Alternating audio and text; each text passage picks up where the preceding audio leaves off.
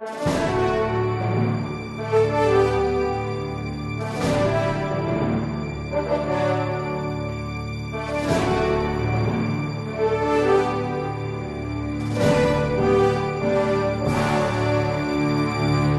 que é economia sacramental. Na segunda parte do catecismo, a parte que fala dos sacramentos, o catecismo da Igreja Católica começa no número 1076 com um título estranho, a economia sacramental. E o aluno quer saber o que é que isto significa.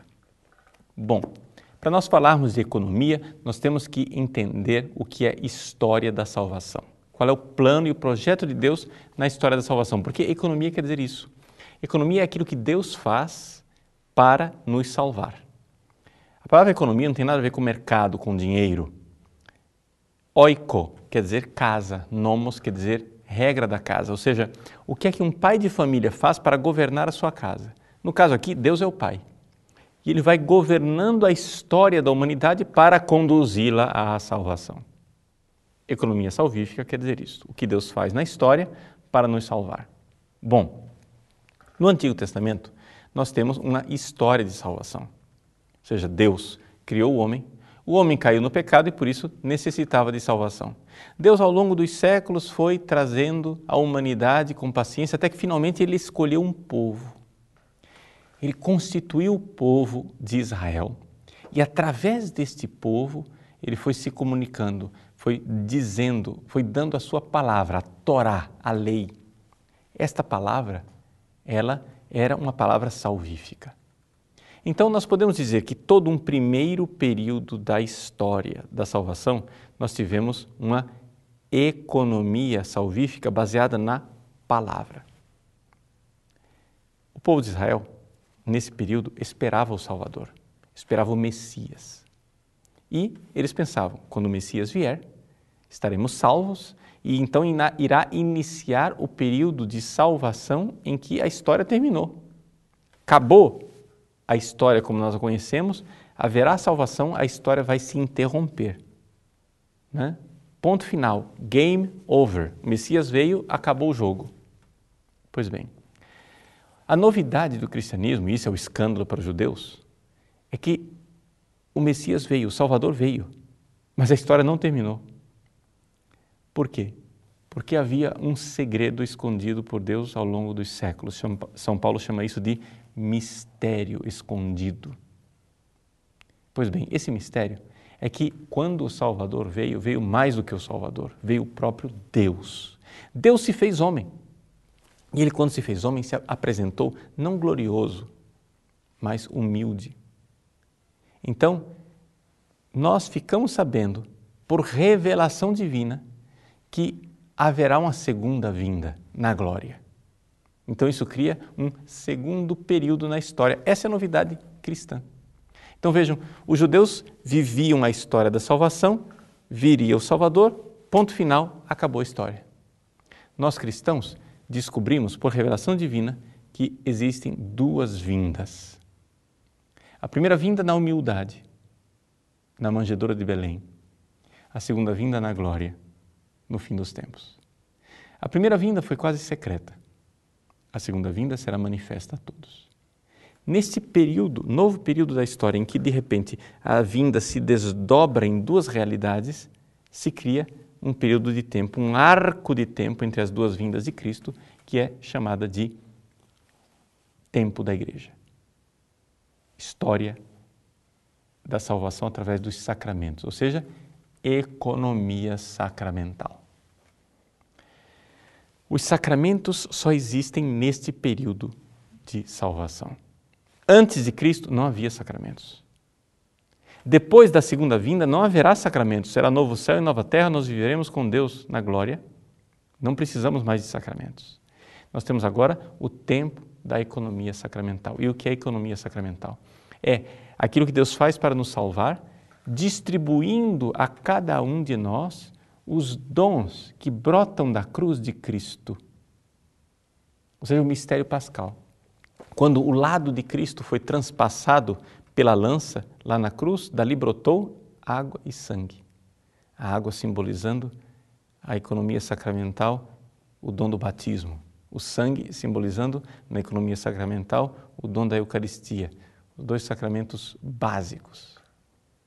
Pois bem, Jesus ali inaugura uma nova forma de Deus estar conosco e de nos visitar, de nos salvar. Nós católicos acreditamos que, de alguma forma, os sacramentos são uma continuação da encarnação do Verbo, ou seja, Deus infinito se fez homem. Vamos simplificar as coisas dizendo que é, Deus começou a se relacionar com a matéria, né, com a realidade criada. Pois bem, acontece que agora nós temos matéria, a água, que recebe a palavra de Deus e se torna meio eficaz, faz filhos de Deus. Nós temos a matéria, o óleo, que através da palavra eficaz de Deus faz ungidos de Deus. Nós temos o pão e o vinho, matéria, que através da palavra de Deus, verbo eficaz, são o corpo e o sangue de Cristo, a própria presença do Deus encarnado. Vejam que coisa extraordinária. Nós católicos cremos na eficácia dos sacramentos, que eles realmente fazem alguma coisa. Infelizmente, os nossos irmãos evangélicos protestantes não acreditam na economia sacramental. E diria até, eles acreditam cada vez menos. Por quê? Porque lá atrás, há 500 anos atrás, quando Lutero iniciou né, a Revolução Protestante, ele acreditava ainda no batismo, na crisma, é, a ceia para eles ainda é um sacramento. E são os sacramentos básicos que os luteranos ainda aceitavam. Mas ao longo dos séculos, aconteceu o seguinte: cada vez menos os protestantes foram acreditando nos sacramentos, a tal ponto que hoje, por exemplo, os pentecostais, que são a maior parte dos protestantes aqui no Brasil, não acreditam em nada, em nenhum sacramento. Não, padre, eles têm o batismo. Sim, mas o batismo nas águas para eles não significa nada. O batismo não realiza nada, o batismo é simplesmente uma manifestação pública da própria fé. Aquela água derramada na cabeça da pessoa não faz nada. Nós católicos, pelo contrário, acreditamos que ali existe uma ação divina. Para os protestantes, é, principalmente pentecostais, essa realidade de sacramentos é uma superstição católica. Nós católicos cremos que é a nova forma de Deus agir a partir da encarnação de Cristo.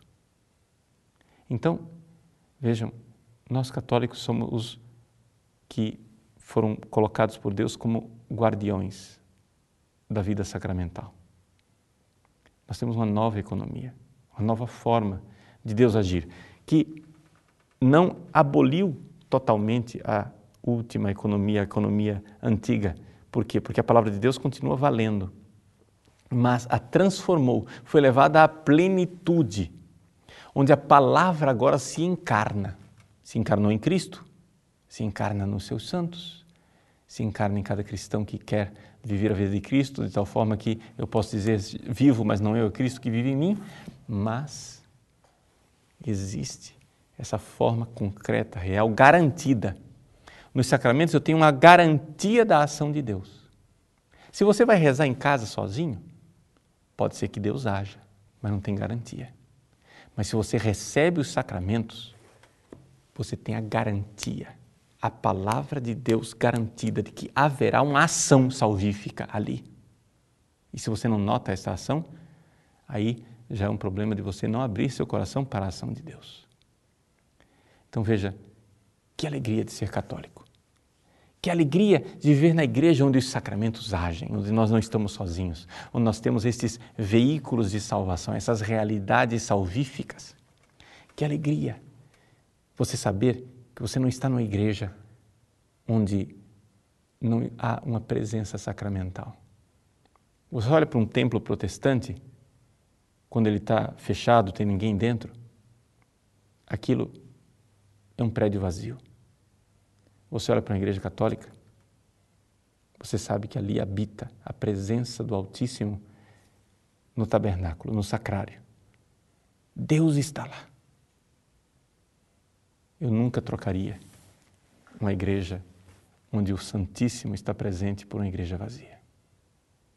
Meus irmãos, Não estou dizendo isso para falar mal dos protestantes, pelo amor de Deus. Eu estou dizendo isso simplesmente por uma coisa: alegria imensa de ser católico, alegria imensa de ter os sacramentos, de ter a nova ação de Deus na história, onde os frutos da redenção de Cristo são distribuídos através dos sacramentos. Que alegria saber que eu não estou sozinho nesta luta, mas que a igreja dispensadora dos mistérios de Deus venha ao meu encontro. Agora, nós temos que exorcizar do nosso meio certas influências protestantes por excesso de ecumenismo. Por excesso de ecumenismo, algumas pessoas estão esvaziando o significado dos sacramentos. É? Existem católicos dizendo que não, o batismo é simplesmente uma manifestação pública da fé. Não, é? não a Eucaristia é uma partilha. Então, os sacramentos perdem o sentido. Você vai se confessar e se transforma a confissão não no perdão dos pecados verdadeiramente, mas num psicologismo para a pessoa sair aliviada. Não é nada disso, gente. Os sacramentos são sinais eficazes. A eficácia dos sacramentos. Nós precisamos crer nisto e nos alegrar com isto. Que felicidade saber que Deus age, que Deus está conosco, que Ele caminha conosco.